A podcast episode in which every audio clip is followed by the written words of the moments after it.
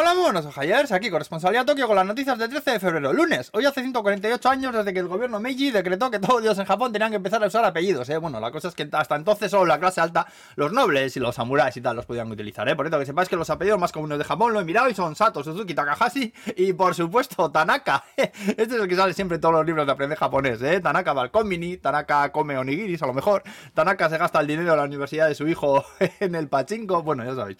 En fin, vamos a por la semana, el viernes de ¿eh? Luego han operado al presidente del gobierno de Sinusitis y un barco de la Armada China se dio un paseo cerca de una isla japonesa así a las tantas de la madrugada por lo bajini. Todo lo hacen de vez en cuando pupadas por saco, ya sabéis. Eh, por cierto, que el ministro de Defensa dijo que en Japón también se han visto varios globos de estos espías volando por distintas regiones del país, ¿eh? Si no tienes un globo espía así por encima es que no importa, así te lo digo, ¿eh? También han bajado los casos de COVID por debajo de 1000 en Tokio por primera vez en 8 meses, ¿eh? Y la gente está usando servicios de alquiler de coches de segunda mano eh, porque los fabricantes ahora mismo están tardando muchísimo en entregar coches nuevos, ¿eh? Un año o así tardan el mío, eh, en darme el mío, vamos. Luego también han autorizado el uso de centrales nucleares más allá de los 60 años establecidos, ¿eh? Con todo lo de Rusia y el gas y tal, bueno, pues que le salen decimales para abastecer la demanda del país ahora en invierno, ¿eh? Que incluso hablan de cortes de luz a según qué horas, aunque bueno, de momento no lo han llegado a hacer, ¿eh? Luego están valorando usar las oficinas de correos que hay en todo el país para almacenar suministros de emergencia después del terremoto del otro día en Turquía y Siria y sabiendo que estamos donde estamos, vamos, que aquí el tema se tiene siempre muy presente, ¿eh? Ya sabéis, y si no os lo cuento yo ahora, que hay zonas de evacuación designadas prácticamente en cada barrio, ¿eh? Donde ya hay futones, mantas, agua, latas de comida y tal. Que bueno, que hostia, que esperemos que no haya que ir nunca, ¿eh?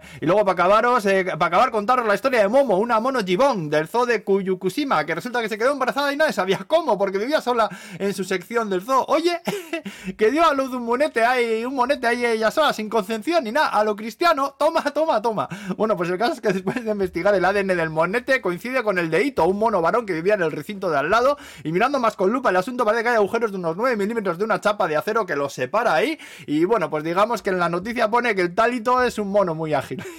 y bueno, y que Nacho Vidal tampoco era, eso te lo digo yo también. bueno, nunca olvidéis esta lección, amigos, si vuestra vida es triste y monótona, no rindáis, aprovechad cualquier recodo que se os ofrezca, por pequeño que sea. Acordaos del sabio mono Ito, joder, qué cabrón el puto mono, ¿dónde la fue a meter? Bueno, y ala, aquí nos quedamos, ¿eh? Ala, que vaya bien la semana, Agur, pues.